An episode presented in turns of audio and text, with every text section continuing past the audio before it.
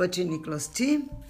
Eu quero continuar discutindo um pouquinho com vocês os mesmos assuntos que eu venho trazendo para vocês nos dois episódios anteriores, porque causa uma impressão muito forte a forma como o William Reich analisa o comportamento humano e como analisamos o processo histórico de afirmação da personalidade do homem brasileiro, que parece que tem uma, um, uma tendência a se permitir de ser colonizado, a gente fica estudando as características e, e desse povo, de nós mesmos, né? Porque tudo que a gente uh, estuda tem a ver com quem nós somos como pessoas e tem a ver com quem nós somos como povo. E agora a preocupação é especificamente com o povo brasileiro. E compreender quem nós somos exige uma análise de, de processos históricos de vários povos que confluíram aqui com suas realizações, com suas dores, com suas superações, conquistas e, e por que não, com a sua crueza, para não dizer sua crueldade em certas situações, né?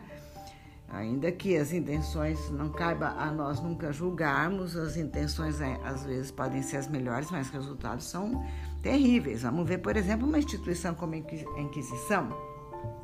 E, como eu digo sempre, tudo é interligado na história de um povo como o nosso, que é colonizado, que tem uma corte que sofreu a influência muito forte da Igreja Católica, tem a presença de, de judeus e tem a a influência do Islã se expandindo.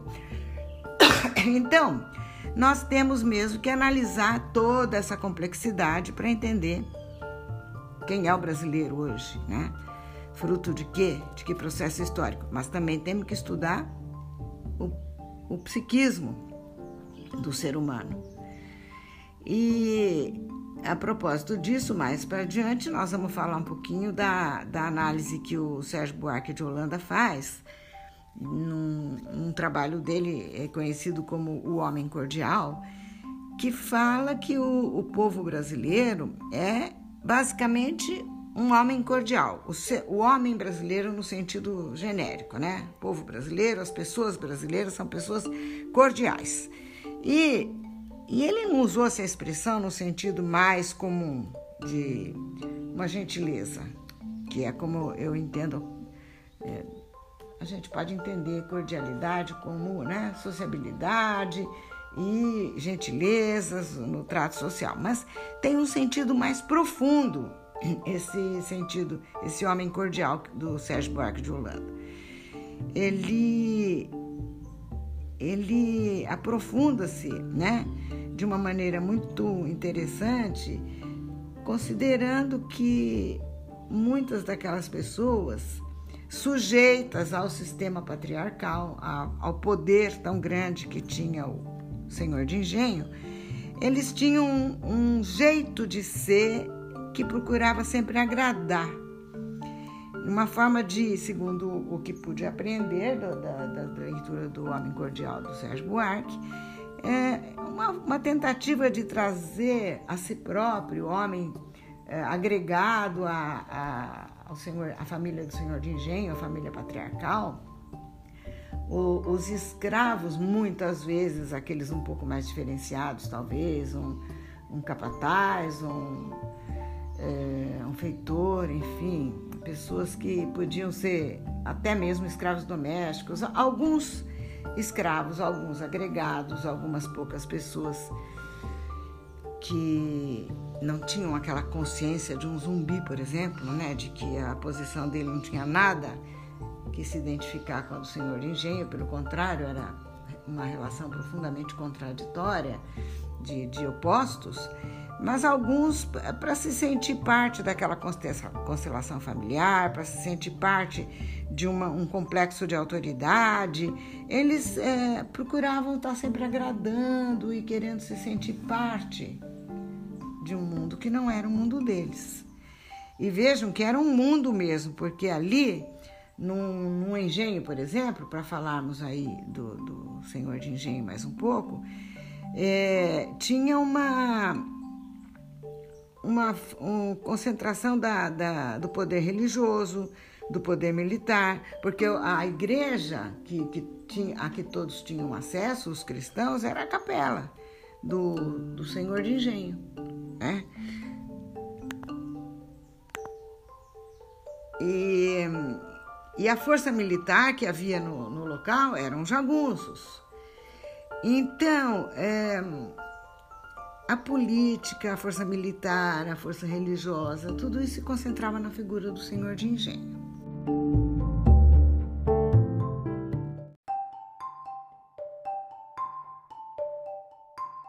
Então, veja só que coisa curiosa. É, a gente, em filmes assim de época ou na literatura, a gente encontra muitas vezes a expressão senhorzinho, sinhazinha, que mostram como aqueles que deviam obediência, que se referiam à autoridade, muitas vezes punham o diminutivo ali. É, e, e, ali eu estou falando de filhos bastardos, de filhos é, dos próprios filhos herdeiros, né? De aqueles que estavam mais próximos, servindo e se sujeitando à autoridade máxima, que era o senhor de engenho, procuravam atenuar a força daquela autoridade, o poder, atenuar talvez o poder, usando diminutivos. Mas é, não vou me aprofundar muito nessa questão, eu só trouxe isso como um desenho preliminar para a gente poder voltar àquela questão da autoridade que o Wilhelm Reich falava né, em episódios anteriores e que eu venho lendo alguns trechos para vocês, porque achei que vale a pena é, convidar vocês a se interessarem por essa leitura.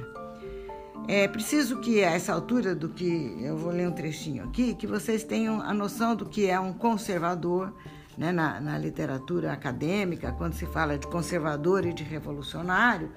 Conservador é aquele que está mais ligado aos interesses de uma autoridade que usufrui do poder e que quer manter aquilo, manter o status quo, manter as coisas do jeito que estão.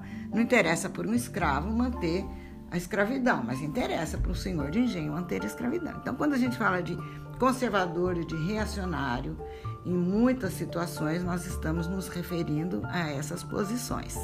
E quando a gente fala de revolucionário, a gente fala de pessoas que estão é, necessitando mudanças, e mudanças fortes, mudanças grandes, né?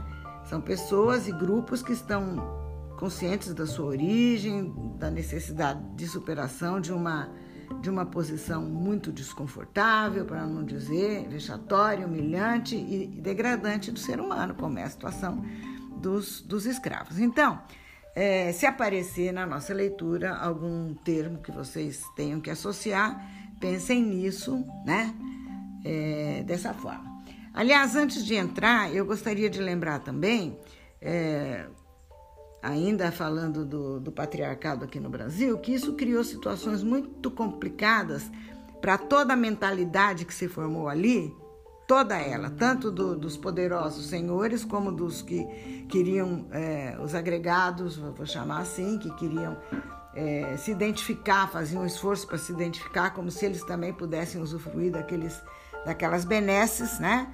Se aproximando da família patriarcal e achando que aquilo era o seu núcleo essencial e, e não justamente o que o, o sujeitava.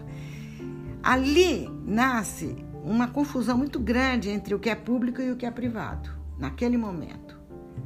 É um, sabe, uma coisa assim muito pontual da, da história do Brasil e da formação do povo brasileiro que como o senhor de engenho era a palavra final, era autoridade, praticamente autoridade militar, religiosa e é, política e financeira, enfim, ele era a figura da autoridade e ao mesmo tempo ele era uma, uma propriedade privada, aquilo, aquela, aquele engenho. Então começa a haver uma confusão entre o que é, é esfera pública e esfera privada, e pode ter nascido ali, segundo é, algumas conclusões a que eu venho chegando, Pode ter nascido ali uma ideia de, de que corrupção, né? E a mistura do que é público e do que é privado se justifica. Mas fecha isso que não é o nosso assunto agora e vamos ler um trechinho da, da Psicologia de Massas do Fascismo do Reich. É, vou abrir aspas agora.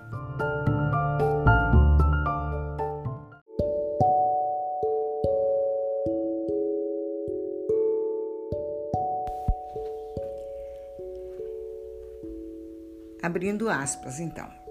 Em épocas de calma democracia burguesa, apresentam-se ao operariado industrial duas possibilidades distintas: a identificação com a burguesia, que tem uma posição superior na escala social, ou a identificação com a sua própria classe social, que produz seus próprios estilos de vida antirreacionários.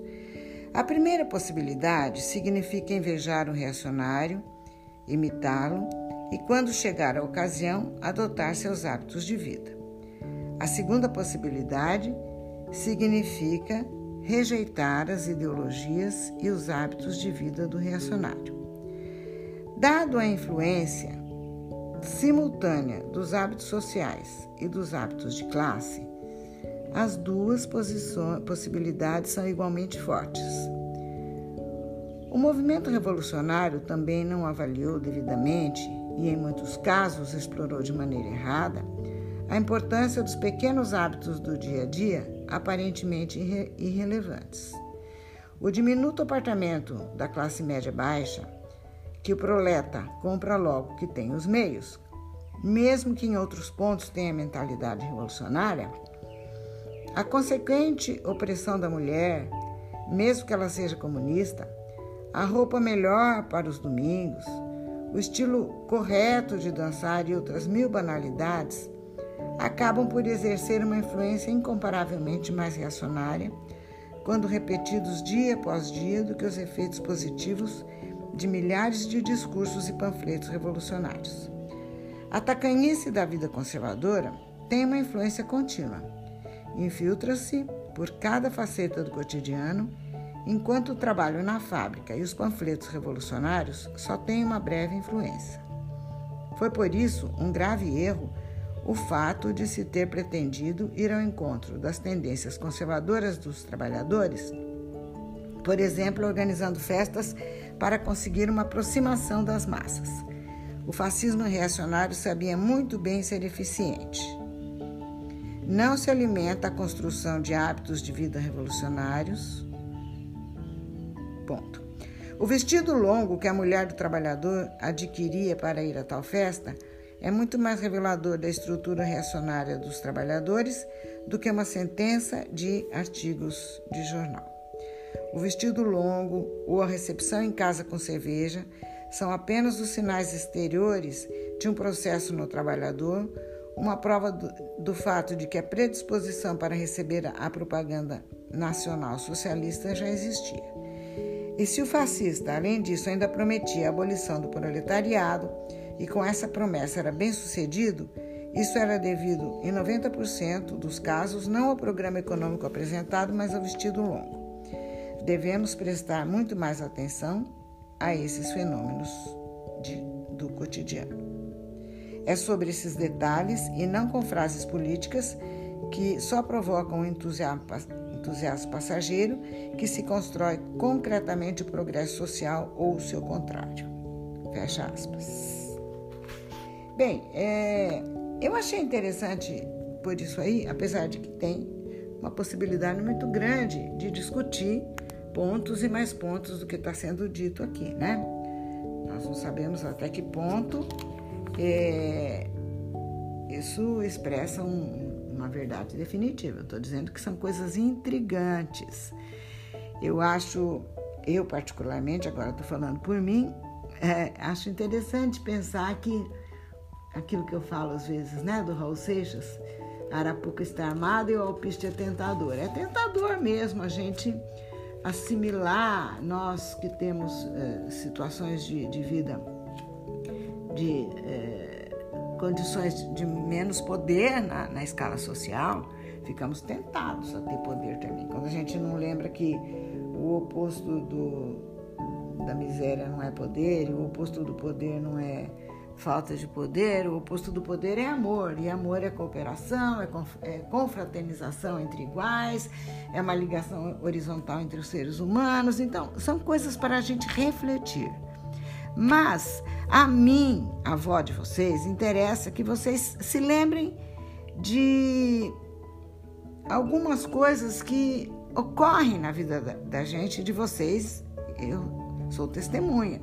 Na minha vida também ocorreu, menina. O espírito de, de imitação é muito forte.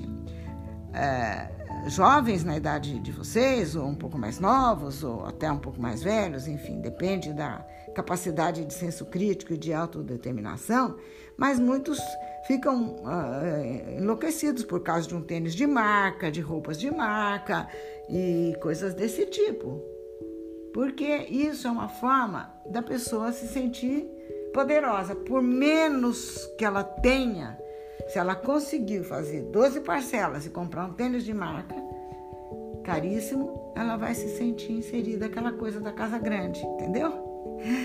Então, é muito, é muito delicada essa questão de, de ter capacidade crítica de querer, de almejar e de conseguir apartamentos melhores, maiores, lugares melhores para se morar, mas guardando as devidas, conseguir melhores condições de vida com esforço, com estudo, com trabalho, nada disso é recriminável. É recriminável a gente se identificar com o poder em vez de se identificar com o amor. É isso, é disso que se trata quando a vovó fala com vocês.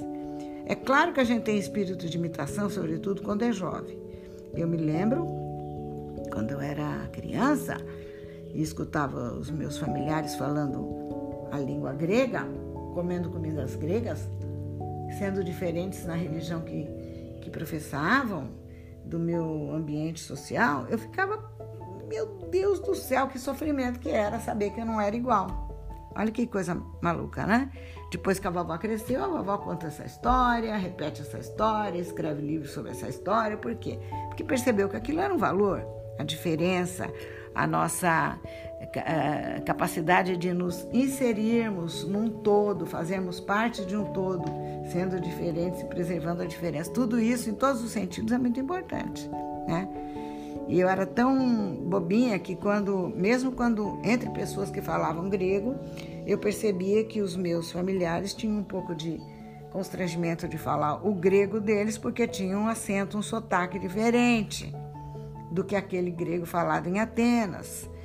Então, essa ideia de que há uma forma superior de ser, de falar, de se comportar, de se vestir, de usar roupas e sapatos e casas e carros, isso é muito delicado, isso é muito perigoso, entendeu? É aí que a pessoa fica colonizada mesmo quando ela vive num país aparentemente livre.